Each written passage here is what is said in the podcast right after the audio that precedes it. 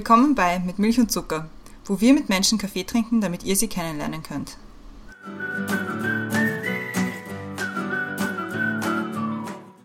In der heutigen Sommerfolge dreht sich alles um das Thema Friends. Mit dabei sind unsere Gäste und Gästinnen aus dem vergangenen Jahr. Margit und Andreas und Nico und Sepp.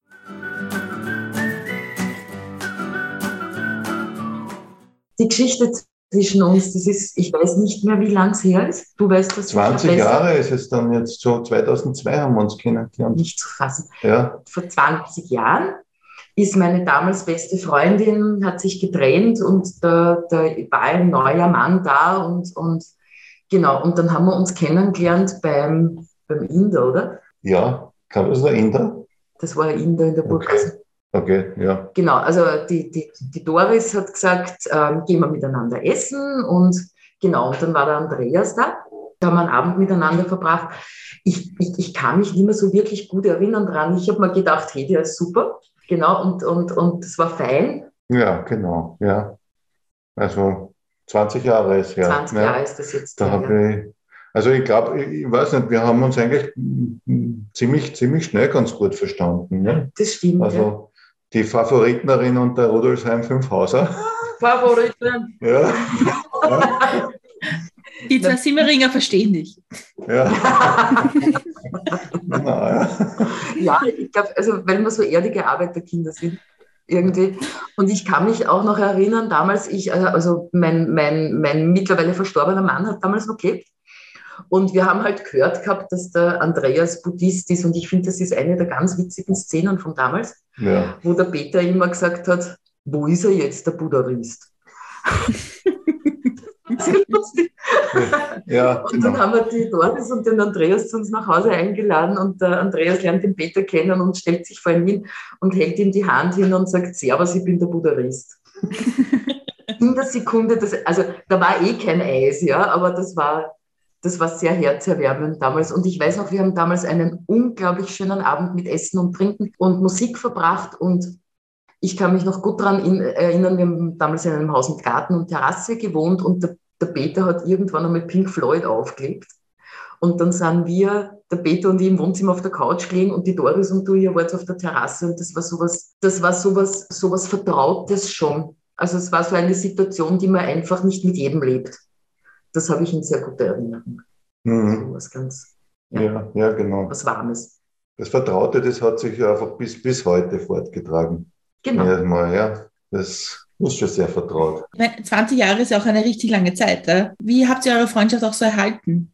Ja, gute Frage. Wir haben es erhalten. Ja, das war eigentlich, vielleicht, wenn man sagt, wir haben es erhalten, ja, das klingt so nach, dass wir irgendwas zusammengehalten haben, aber eigentlich, ja, das, wir haben uns gesehen und das hat wieder passt, dann haben wir eine Zeit lang nicht gesehen, dann haben wir uns wieder öfter gesehen und äh, jedes Mal, wenn wir uns gesehen haben, war es einfach vertraut. Ja, also das ist, ich habe jetzt vor, eh, vor kurzem diese Woche, wie wir, wie wir im Polieu waren, da hat man dann die, die Margit was ganz was, was Kritisches auch gesagt. Ich glaube, dadurch, da beweist sich dann Freundschaft, ja. Und das war für mich einfach so wichtig auch. Und im Nachhinein, ich habe dann echt nachgedacht über das, was sie mir gesagt hat. Und, äh, und dann habe ich irrsinnig angefangen, über, über meine menschlich, allzu menschlichen Unzulänglichkeiten zu lachen. Ja, wirklich, zu lachen. Und dann war ich der Margit also dankbar, dass sie so, so ehrlich und so offen mir einfach ins Gesicht, natürlich in, mit anderen Worten, aber sie hat mir ins Gesicht gesagt, was machst du denn für einen Scheiß da? Ja. Also für mich ist da so viel drinnen, es hat Phasen gegeben, da haben wir uns ganz wenig gesehen. Und natürlich war auch irgendwie, also der, der Andreas war mit meiner damals besten Freundin zusammen und dann halt auch nicht mehr zusammen. Und das war immer so, ein, äh, das hat unsere Freundschaft aber, aber nie beeinträchtigt. Und einer der allerwichtigsten Punkte für mich ist, dass ich, das klingt so pathetisch, aber jedes Mal, wenn ich den Andreas sehe, dann lerne ich irgendwas. Da ist irgendwas in unseren Gesprächen drinnen, das ich mir mitnehmen kann, von dem ich für mich als Person profitieren kann und was lernen kann. Und das finde ich so, das zeichnet diese Freundschaft so extrem aus für mich. Ich habe schon oft Situationen erlebt, also du hast mir schon ganz oft schwer deprimiert, frustriert und, und, und sudernd und sonst irgendwas. Und ich gehe aber immer mit irgendetwas nach Hause, das mein Herz in irgendeiner Form berührt oder gewärmt hat. Ja. Und das, was, was du vorhin gesagt hast, da haben wir vorhin auch gerade drüber geredet, es fällt mir so leicht, dem Andreas gegenüber, wenn, wenn, wenn er irgendwas erzählt, wo ich denke, hä? Ähm, die richtigen Worte zu finden. Es ist so einfach, einander zu verständigen und auch ein bisschen Kritik unter Anführungszeichen anzubringen, kritisch zu sein, auf das Team zu weisen, wir brauchen da oder ich brauche da nicht eine einzige Sekunde darüber nachdenken, ob ich jetzt die richtigen Worte finde, weil wir da eine gemeinsame Sprache haben. Mhm. Und das finde ich ist das ist auf einem, wenn man, wenn es ein, ein Ranking in der Qualität der, der Kommunikation miteinander gibt, ist das für mich on top. Ich muss nicht mehr nachdenken. Ich kann einfach sagen, mhm. was ich mir denke, ich darf das und das ist, glaube ich, also ich kann mich an keine Situation erinnern, wo wir deswegen das noch klären hätten müssen oder da was bereinigen oder erklären hätten müssen wenn ich daherkomme mit meinen tausend Gedanken und mit meinen Für und Widers und ich bin, bin sehr, sehr oft sehr kritisch mit mir selber und, und, und zerfleische mich und peitsche mich selber, dann kommt der Andreas mit seiner Güte daher. Der Andreas ist einfach, jetzt fange ich gleich zum Weinen an, der Andreas ist ein wahnsinnig gütiger Mensch, mhm. ein gütiger Mann, der dann da sitzt mit seiner Überlegenheit, mit seiner Erfahrenheit und mit seiner mit seiner Güte und seinem, seinem Liebesgefühl zu mir. Ja. Und dann, dann mich überholt von meinen Hirnwichsereien in die Essenz dessen, worum es geht. Da hat es unglaublich viele Situationen dazu gegeben, wo ich das Thema überhaupt nicht mehr, weiß. Also da könnt ihr jetzt nachgraben, worum es gegangen ist. Es ist in den 20 Jahren, die wir einander kennen, ist viel passiert. Ja? Und, und, und und auch in der Zeit, wo der Super-GAU in meinem Leben war, wo mein Mann plötzlich gestorben ist, war der Andreas auch jemand, der da war und mir durch diese Krise und durch diese, diese schwierige Zeit durchgeholfen hat, die von, von Freundschaft auch getragen war. Ja. Und der kommt dann und ich habe mein Blablabla und das ist schon wieder das passiert und ich komme mit dem jetzt nicht zurecht und ich bin so furchtbar und überhaupt und das habe ich falsch gemacht und stell dir vor, da hat der das gemacht und dann kommt der und hört damit zu und sagt gar nichts. Und dann kommt es mir schon komisch vor, dass ich irgendwie so viel rede.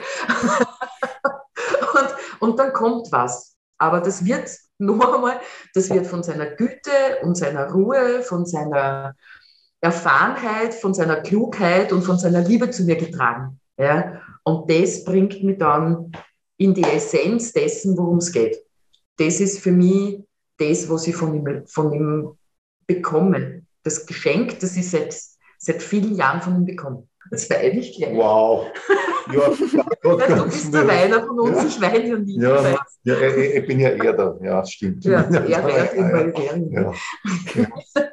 Wow. Ja. ja mein, mein, Ego muss ja auch gerade ein bisschen abschrauben, weil das waren jetzt schon auch Salbungen, die ich da so Ja, da braucht so etwas jetzt nicht. Ja, nein, okay, gut. ja. ja, das ist übrigens, das ist auch das, was, was ich so gerne an, an der Marke, so dieses, uh, dieses bodenständig, das am Boden einfach Ruhe bringen. Das, und das verbunden mit einer unglaublichen Großzügigkeit. Ja, also ich äh, habe wirklich so, und das ist das jetzt für mich so schwer in Worte äh, zu fassen, weil wenn man sagt Großzügigkeit, dann, dann verbindet man das oft auch mit, mit materiellen Dingen oder so. Aber ich, ich einfach die, die Art und Weise in der Begegnung empfinde ich halt immer wieder als großzügig. Das, was mir entgegenkommt von der Market. Ja, das ist eine unglaubliche Großzügigkeit. Ja. Und wenn ich den Bogen überspanne, dann, dann haut es mir am Boden. Ja, ja, so. ja. Und das ist ja auch großzügig Ja, also mhm. einfach zu sagen, so bist du her und nicht weiter und jetzt sage ich dann mal was. Ja, und das verhilft mir dann immer wieder, so wie eben auch letztens, dass, dass ich wieder auf mich selbst zurückgeworfen wäre in meiner, in meiner menschlichen Unzulänglichkeit auch. Ja, und ja, also ich weiß nicht, mir fällt jetzt gerade der, der Loriot ein, nicht? Der, der einmal gesagt hat, der Humor beweist sich äh, eigentlich nicht darin, über andere Leute zu lachen, sondern sich selbst zur Disposition zu stellen. Ne? Und dazu verhilft man die Margit, ja, dass ich dann einfach nach dem, was sie mir gesagt hat, bin ich heimgekommen und habe dann einfach einen Lachanfall über mich selber gekriegt. Und das ist auch eine, eine, ein, es ist ein Geschenk, es ist auch im Rahmen dieser Großzügigkeit, es ist ein Geschenk, das sie mir macht da damit. Ja. ja, also mir fällt dazu nur ein, ich glaube ja, dass eines der Grundbedürfnisse von jedem Menschen ist, gesehen werden zu wollen als die Person, die man ist. Und ich fühle mich von Andreas gesehen der sagt manchmal Sachen über mich, die sagt mir sonst überhaupt niemand und das tut mir total gut. Ja, und dann denke ich mir, ah, und Andreas das sagt, hm, dann muss das wohl stimmen. Und ähm, ich fühle mich, fühl mich angeschaut und ich fühle mich gesehen. Und das passiert mir nicht allzu oft. Und das, find, das, nährt, das nährt einfach total. Mhm. Ja. ja. Also ich glaube ich glaub schon, dass Menschen ähm, zusammenkommen durch eine gewisse Überschneidung von Interessen auch. Mhm. Und dass das in, in unterschiedlichen Formen von Beziehungen recht wichtig ist, dass es sowas gibt. Aber der Andreas und ich, wir sind ja nicht Freunde, die sie jedes zweite Wochenende treffen und am Samstagnachmittag miteinander mit irgendwas verbringen. Wir treffen uns dann, wenn der Andreas sagt, hast du Mittwoch Zeit? Oder wenn ich sage, was ist. Und es hat eine Zeit gegeben, da habe ich mir gedacht, der meldet sich nicht. Jetzt bin ich aber beleidigt. Ja. Das hat es auch schon gegeben. Ja. Aber wir sind ja so, so emotional verbundene Spontanfreunde. Und dann, dann sehen wir uns und dann gibt es einfach nach, also Oberflächlichkeiten wenig, finde ich. So, so, so Small, Smalltalk gibt es kaum. Mhm. Das ist andocken und rein wir sind so, so emotional Austauschfreunde. Und mhm. dann erzählt man sich schon, was passiert ist und was man so gemacht hat. Und vielleicht gibt es irgendwas, wo ich mir denke, ah, der hat das Buch gelesen oder den Film angeschaut oder whatever und das möchte ich auch. Aber die aktivitätsverbundenen Freunde sind wir eigentlich nur über die Kleinerie. So, ja. oder? Ja, genau. Stimmt das? Ja. Es hat ja, es hat ja auch so auch, auch einmal so ein Thema gegeben, ich glaube, wo, wo man wo wir wirklich in, in verschiedenen Welten noch auch waren. Also gerade die Zeit, wo ich in der, in der Politik angefangen habe nicht? und äh, dann in die, in, der, in die Bezirksvertretung kommen bin und war ich Bezirksrat. Ich glaube, da waren dann einfach sicher auch für die Magen manchmal Momente, wo, wo sie sich auch gedacht hat, was ist denn das für eine Welt? Wo du ja. Hipster geworden bist. Ja, da war ich richtig so ein bisschen so hipstermäßig drauf. Auf einmal, also mit einem, mit einem geschnitzten Bart. Nicht? Und und. Sie sagt immer der geschnitzte Bord, ja, das gefällt mir ja irgendwie. Ja, und das war ja wirklich, es war ja für mich genauso. Also ich weiß noch, wie ich da reingekommen bin, das ist eine vollkommen mhm. fremde Welt, ja. Und, und, und gleichzeitig fühlt man sich halt doch, doch bemüßigt, sich da hineinzuleben und dann ist man auf einmal Bezirksrat und dann äh, will man halt jetzt nicht ganz aus der Reihe fallen. Ne? Und dann, wenn wir, wenn wir uns dann getroffen haben, und ich habe ja von dieser Welt erzählt und, und äh, die Margit hat sicher auch mitbekommen, das macht was mit mir. Ja, das war nicht, das war sicherlich auch so eine Zeit, wo sie wahrscheinlich auch gedacht hat, was, was ist mit dem? Ja, teilweise. Ja, nicht, nicht alles, aber es war schon, ich weiß nicht, ob es. Nein, das, nicht also das, was ist mit dem, das trifft es nicht ganz, aber der, der, ich, ich weiß es nicht, ich finde, wir bewerten einander sehr wenig. Also wir, jeder von uns darf so sein, wie, der, wie er ist und das, das, das mögen wir ja einander. Und das, also was ist mit dem? Das nicht. Das war so ein, ein Aha, jetzt wieder zum Hipster. Ja. Und für mich ist es ja wirklich so, dass der Andreas auch jemand ist, den ich in seiner Meinung, in, in, seiner, in, seiner, in seiner Bildung sehr schätze. Er ist ja der Intellektuellere von uns beiden. Ich bin nicht so gescheit, er ist total gescheit. Naja. Du hast mehr gelernt, du bildest dich mehr. Also das klingt jetzt so, als ob ich mir runter, also das, das sehe ich wirklich so und ich, ich, ich beobachte das halt dann interessant, interessiert und dann, dann, dann, dann sage ich vielleicht ein bisschen was dazu, aber es ist eher so ein Begleiten und Beobachten und manchmal kommt man dann öfters und tiefer mit was zusammen und manchmal eben nicht. Und das mhm. darf aber auch so sein. Unsere Freundschaft ist ja wirklich so eine mal öfters aktiv präsent stattfinden darf, und dann darf sie auch lange Pausen haben und gerade in, in, und das ist ja, vielleicht lässt, lässt, lassen diese Pausen auch diese, vielleicht schwierigen Phasen, wo vieles ist, wo sich der andere total verändert, wo man sich vielleicht denken kann, pff, jetzt hat es ihm aber erwischt, ja, jetzt ist er irgendwie auf einer Spur. Das ist, vielleicht hat das auch damit zu tun, wenn wir uns vielleicht in dieser Zeit der, Polit der, der, Anfänge der Politik öfters gesehen hätten, vielleicht hätte man dann auch was Komisches gedacht. Aber wir haben uns nicht so oft gesehen und wir sind ja verbunden durch dieses innige Gefühl. Und, und, und, und wenn da wenige Impulse, wenige komische Impulse sind, dann kann dieses innige Gefühl auch bestehen bleiben. Vielleicht hat das was damit zu tun, ich weiß es nicht. Es hat schon auch Situationen gegeben, wo wir einander sagen, geh. Ja, aber ja. wenn wir jetzt nicht miteinander Clownerie machen würden, würden wir uns wahrscheinlich weniger sehen, mir auch vorstellen, ja, wenn diese Verbindung da war. Das weiß ich nicht. Ja, ja. das kann. Das ja. kommt auch. Ja.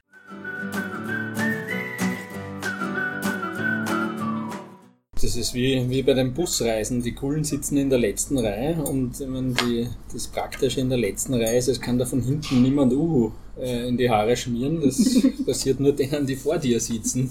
Oder Kaugummis oder Schokolade oder sonst irgendwas. Sprichst du aus Erfahrung? Äh, ich war in der Schule auch eher immer in der letzten Reihe. Ich bin, das, bin die Hinterbank gewohnt. Ich würde die Hinterbank nicht abwerten, sondern eher aufwerten.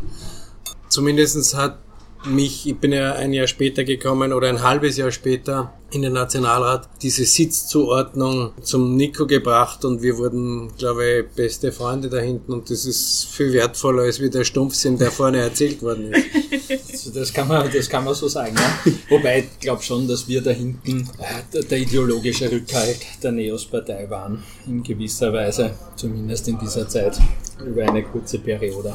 Äh, wir waren die gleiche Wellenlänge, wir haben den gleichen Endgegner, die Kirche.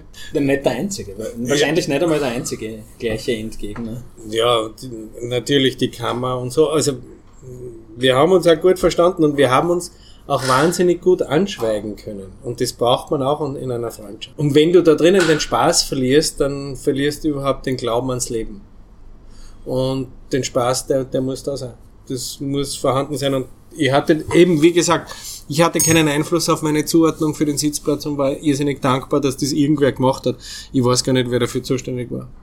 Ja, man, man, muss ja, wenn man uns mal die anderen Parteien anschauen, man muss ja nicht gleich von Freundschaft sprechen, ja, aber dieser Glaube, dass Leute von anderen Parteien, mit denen man ideologisch vielleicht weiter auseinander liegt, und das ist der Nähe, da fällt einem oft die FPÖ ein, aber nicht nur, dass man sie mit denen gar nicht verträgt oder mit, mit denen gar nicht reden kann, ist ja absoluter Irrglaube. Also die, die, ob, ob die Leute sympathisch sind oder zu einem ungut oder sie auf einer sozialen Ebene okay verhalten oder nicht, korreliert nicht ganz so stark mit, mit dem, was manche inhaltlich vertreten. Also es ist fast, fast wie in einem großen Betrieb mit mehreren Abteilungen, äh, wo man sich mit manchen gut versteht und mit manchen weniger gut versteht. Also das, das ist ein Gerücht oder das ist ein, eine Annahme, die habe ich relativ oft aufklären müssen, weil mir viele gefragt haben, wie kommst du eigentlich mit zum Beispiel der FPÖ zurecht. Aber bin, bin mit vielen von anderen Parteien schlechter oder äh, schlechter zurechtgekommen und ähm, auch mit solchen, die die mitunter näher gesessen sind wie die Grünen, mit denen kommt man vielleicht persönlich gar nicht so gut zurecht, wie man vielleicht glaubt. Ja, das glaube ich auch. Also äh, ich glaube, dass das auch dieser Raum ist, wie einer unserer Parteigründer gesagt hat, wo man sich gemeinsam ausmacht, wie man lebt und wo man ausmacht, wie man gemeinsam leben will. Und, und es ist wirklich so, dass man hier nach außen hin oft den Eindruck hat, die reden jetzt mit dem oder dem nicht oder mit der oder der Fraktion, was ja nicht stimmt. Ich meine, in jeder Partei gibt's Trotteln, selbst bei uns gibt's Trotteln, wo ich mir denke, Jesus. So weit wollte ich gar nicht gehen, ja, natürlich. Überall gibt's, also, oder ich passe auch beim anderen nicht. Also das, das ist ja nicht abwertend, sondern mhm man hat nicht zu jedem das gleich gute, die gleich gute. Wellenlänge oder das gleich gute Gefühl oder das gleiche Fachwissen. Also das ist jetzt nicht abwertend anderen Menschen gegenüber, sondern äh, Trottel ist salopp gesagt, aber äh, du denkst da halt dann auch, was, was ist das jetzt? Also das muss man auf die Seite streichen. Und dann gibt's wirkliche ideologische Verbrände, wo du denkst, mit dem muss ich nicht einmal reden. Na, ich finde das auch nicht anstrengend. Anstrengend, anstrengender fand ich tatsächlich eher so die Rahmenbedingungen, wie das Ganze abläuft. Dass das halt das Zeitmanagement in der Politik auch so schlecht ist. Die, diese, diese in die Länge gestreckten Sitzungstage, schlechte Pausen, Ausschüsse, die schlecht organisiert sind, selten stattfinden, wo du geistig nicht anschlussfähig bleibst, weil du einmal im, im Quartal einen, Aus, einen Ausschuss hast. Mühsam, mühsam sind eben diese organisatorischen Rahmenbedingungen, wo du, wo du einfach die in Materien wieder reindenken musst, aber dann nicht dranbleiben kannst, wieder rauskommst, sehr viel organisatorischen Ballast halt einfach hast. Das ist das, ist das mit die viele Herumfahrerei. Und also, obwohl ich in Wien war und zehn Minuten vom Parlament gewohnt habe, die hat mir mehr fertig gemacht als, als die inhaltliche Mühsal. Die hat mir eigentlich überhaupt nicht gestört. Aber der Sepp ist ja noch weiter hin und her gefahren. Hast du jemals ausgerechnet, wie viele tausend Kilometer du Ja. in den Jahren gefahren wirst? Na, früher, also bis vor Corona bin ich ja meistens mit dem Zug gefahren von Salzburg weg. Da fällt's dir nicht, da, wenn Ja. du um äh, 5 Uhr in der Früh in den Zug steigst, dann kannst du dann schlafen.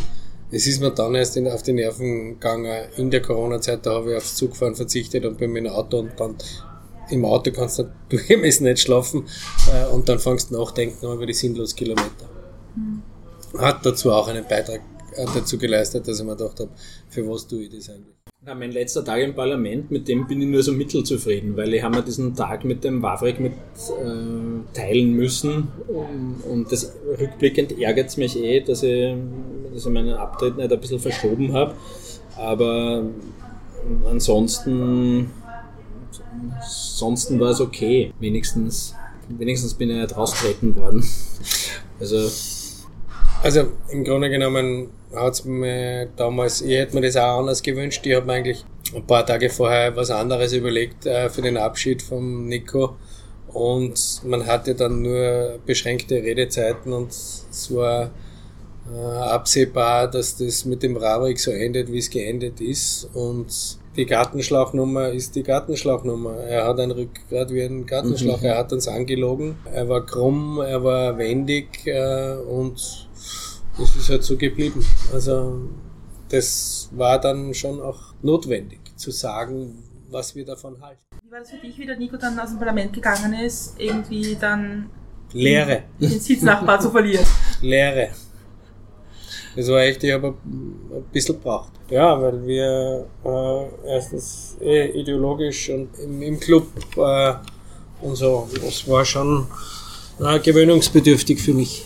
Natürlich musst du darauf aufmerksam machen. Also wir wissen ja seit kurzem, und ich kann das aus eigener Erfahrung auch in der Post-Nico-Zeit äh, ähm, auch bestätigen, die noch so gut vorbereitete, aufbereitete Geschichte äh, hat bei so manchen Qualitätszeitungen nicht statt, äh, nicht Platz gefunden und wir wissen jetzt, aus welchen Gründen sie nicht Platz gefunden hat, weil irgendwer in der Lichtenfelsgasse, glaube ich, heißt die, äh, bestimmt hat, ob das in die Zeitung darf oder nicht.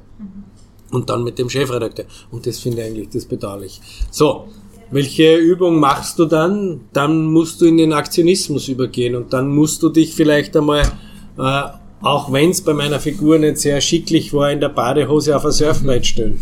Oder andere Dinge tun, die jetzt zum Schluss äh, auch das, dass man das dann auch auf Twitter spielt, dass du in einem Musikvideo vorkommst. Aber und da äh, solche Dinge eben, damit du polarisierst. Das anders geht's nicht.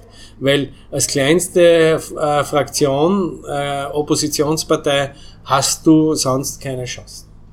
Und dazu brauchst du, musst du aufs Noten aufmerksam machen, da musst du andere Dinge machen und äh, zum Beispiel auch das, was ihr damals, äh, wie man das, wie das mit dem äh, wie war das mit diesen Ziegelsteinen oder Betonsteinen gemacht habt? Ach so, ja, stimmt. Da gab's ja die, die Geschichte, wo man mit den Blaumännern Ja, genau. vom Karlsplatz Ja, da irgendwas zurückgetragen haben. Ich kann mich gar nicht mehr erinnern, Mhm. was es genau war. Aber das mit der Hypo? Was ist so eine Hypo-Geschichte? nein, es war keine Hypo. Oder war es Ja, eine es Hypo-Geschichte? Hypo, Ja. ja, was man mit den Hypo-Milliarden Milliarden, ja, genau. und alles machen hätte können. Also, da war am Karlsplatz eine Geschichte. Ich meine, Ja, das war genau. jetzt keine, keine Neos-Geschichte, aber der, mindestens der Gerald und ich und der Matthias, kann ich mich erinnern, haben, haben daran teilgenommen. Ich meine, Mhm. das, das Aktionistische, das war von Neos von Anfang an drinnen. Das kam daher, dass wir am Anfang natürlich kein Budget hatten. Woher denn auch? Also, man kann den, den Herrn Haselsteiner natürlich immer wieder bemühen als Großspender. Tatsächlich ist es in absoluten Beträgen natürlich äh, viel Geld, aber für eine Partei, die kommunizieren muss, ist es immer noch äh, relativ überschaubarer Betrag gewesen. Und wir haben neben Social Media und Aktionismus nichts anderes gehabt. Also wir haben ja Inhalte schaffen müssen, die in irgendeiner Form mehr Aufmerksamkeit erregend teilbar waren. Der Matthias hat das ja selbst auch gemacht, hat vielleicht am Anfang sogar ein bisschen überstrapaziert. Das hat er dann auch wieder nachgelassen, das Aktionistische. Aber, aber ja, klar, ich meine, das war unsere einzige Chance damals. Ist, ist nach wie vor. Ja. Also vielleicht kommt jetzt ein bisschen eine Besserung rein, aber das war ja zum Beispiel auch, ähm, der Nico war immer Mediensprecher. Also wenn wir jetzt über Medienförderung nachdenken, hat der Nico eigentlich recht gehabt. Mhm. Und diese Abhängigkeit und wir konnten nur über eben gäbe es einen, eine, eine andere äh, Förderrichtlinien, Qualitätsstandards, Parameter etc., dann wären wir nicht heute in dem Dilemma und würde auch demokratiepolitisches viel besser sein, nämlich zu zeigen, dass auch kleine Fraktionen gute Ideen haben. Und das meinten wir mit, mit gut aufbereitet und nicht vorkommen. Das ist eben, genau, das ist ja ein, einer der Vorwürfe, die auch immer kommen. Ihr müsst mehr machen, ihr müsst mehr kommunizieren. Und dann erklärst du den Leuten, unser ganzer Job ist die ganze Zeit nur zu kommunizieren. Also wir hauen jeden Tag, ich meine nicht nur OTS ist natürlich jetzt ein Buchstabenfriedhof. Das ist ein Buchstabenfriedhof, aber es ist, ich meine, der, der Nachweis, dass viel kommuniziert wird, den, den kann man sich dort äh, sozusagen schwarz auf weiß holen. Und jeder Abgeordnete, jede Abgeordnete macht das heutzutage auf eigenen Kanälen. Also es wird auf Teufel komm raus kommuniziert eigentlich aus der Politik und äh, was sozusagen durchkommt, liegt dann nimmer unbedingt in der Hand derer, die die, die Botschaften abschicken. Also des, deswegen auch wieder die Klammer zurück zum Aktionismus und, und zur Auffälligkeit dieser Dinge. Vor ein paar Tagen habe ich mir gedacht, weil ich eben Unternehmer bin, weil ich wahnsinnig viele Prüfungen in dieser politischen Zeit über mich ergehen habe lassen müssen, weil ich auch merke, äh, was da alles so passiert ist jetzt und dass das aufpoppt, habe ich mir analog dem Handballspielen gedacht, schaut, dass das nicht gibt, so wie beim Handball, da wird man dann immer eingewechselt und wieder ausgewechselt, mhm. dann kommt man wieder eine. Also beim Handball ist das anders als beim Fußball, da wird man einmal eingewechselt und bleibt man dann drinnen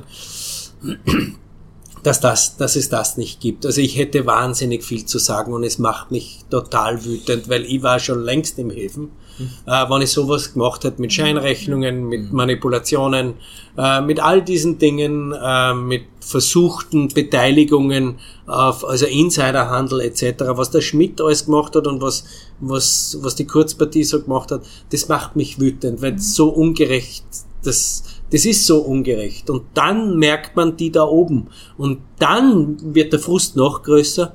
Wundert mich, ja, es nimmt jeder äh, Achselzucken zur Kenntnis. Mhm. Und das, da, da wäre ich gern jetzt drinnen. Ich mhm. gebe es zu. Ja.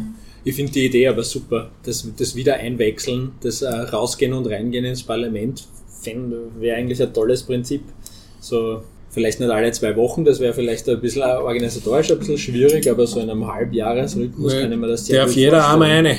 Also ja, also von der Ersatzbank. Raus und wieder rein. Ah. Why not, ja. Das würde würd auch vielen, würde sowieso ganz vielen Abgeordneten gut tun, wenn die einmal ein bisschen da draußen in der echten Welt, in echten Unternehmen etwas machen würden, weil die Vorstellungen darüber, wie das Leben funktioniert, genau. bei manchen, die sind schon sehr unrealistisch. Vom, vom Nico habe ich schon in der Vergangenheit sehr viel gelernt, äh, was Gelassenheit und äh, vor allem strategisches Denken äh, betrifft. Ich bin ja eher ein emotionaler Typ und ich bin gedacht, ich habe die Gelassenheit von dir gelernt. Na, ja, viel. Viel in wirtschaftlicher Hinsicht. Also ich bin ja eher so der Dinge angreift, der Dinge, der aufgrund seiner gelernten Profession weiß, was Hackeln ist, aber das, was der Nico perfekt kann, ist am Unternehmen arbeiten und nicht im Unternehmen. Ja, und das möchte. Vom Selbst kann man sehr viel lernen. Also ich habe immer, ich hab immer geglaubt, dass ich recht viel arbeite, wobei es eine Frage des Alters ist, wie sehr man dann noch arbeiten kann. Und der Sepp ist ja doch ein paar Monate älter als ich, nicht viel mehr. Und der ist ein, so ein arger Workaholic, wie, wie ich tatsächlich keinen zweiten kenne. Und deswegen bin ich auch froh, dass er aus der Politik jetzt raus ist und äh, nicht sich einer unfassbaren Überarbeitung weiterhin hingibt. Und sonst kann man vom Sepp vor allem sozial sehr viel lernen. Ich als einer, der, ich will nicht sagen nachtragend ist, aber doch eher es im Umgang mit anderen mir nicht unbedingt einfach mache. Also habe hab auch bin, bin in der Hinsicht nicht besonders harmoniesüchtig und würde das dem Sepp auch nie unterstellen, der sicher auch nicht harmoniesüchtig ist, aber kann sicher sehr viel besser umgehen mit anderen Menschen als ich. Also er hat einen sehr viel offeneren Zugang zu anderen und ähm, das habe ich, weiß nicht, ob ich es von ihm gelernt habe, aber ich würde es mir gerne abschauen. Wenn ich der Stellvertreter von Nico oder er mein Stellvertreter äh, bei der Obmann hinten sitzt. Das ist ja eigentlich ein sehr, das ist ja eigentlich sehr schlau, das so zu machen. In Wirklichkeit ist ja das eine viel, viel ruhigere Herangehensweise an alles, das von hinten sich anzuschauen, als in der ersten Reihe zu sitzen und immer intervenieren zu wollen. Ja, und vor allem, du hast ja da hinten auch einen strategischen Platz mit den ganzen Mitarbeiterinnen und Mitarbeitern. Also du Absolut. kannst viel besser kommunizieren. Absolut. Du weißt, um was geht. Ich glaube, dass wir eine sehr subtile, also ich glaube, dass wir sehr viel nonverbale Ebene haben. Also äh, wie der, wie der Sepp richtig sagt, wir, wir können uns sehr gut anschweigen. Es ist ja erstaunlich, dass, das ist ja wirklich eine Qualität, dass man nicht immer die Pappen offen haben muss und einmal auch ruhig sein kann. Und da reichen oft ganz, ganz kleine Hinweise, die kann man aber auch nicht erklären. Das, äh, das bildet sich heraus. Ja, also einfach. Auch da reicht ein Bild, ein Wort oder ein Hinweis. Ich, ich kann mich noch erinnern, da gab es mal so eine Geschichte, wo wir intern abklären mussten, wie wir funktionieren und so. Und ich bin dann zu dem Gespräch gekommen, damals, der war ein parteiinterner, war kein Abgeordneter und hat uns so interviewt und wie ich da zurückkomme, wir haben, glaube ich, 15 Minuten da hinten so laut gelacht, dass ich zweimal aufs Häusl gegangen ich, ich, ich, weiß genau, was du meinst, aber es ist, nicht, es ist nicht gesellschaftsfähig. Nein, nein, nein. Aber, ja. Es gibt zum Glück einen keinen Chat. aber wir haben echt, wir haben oft Spaß und ja. das ist wirklich subtil und, und ja.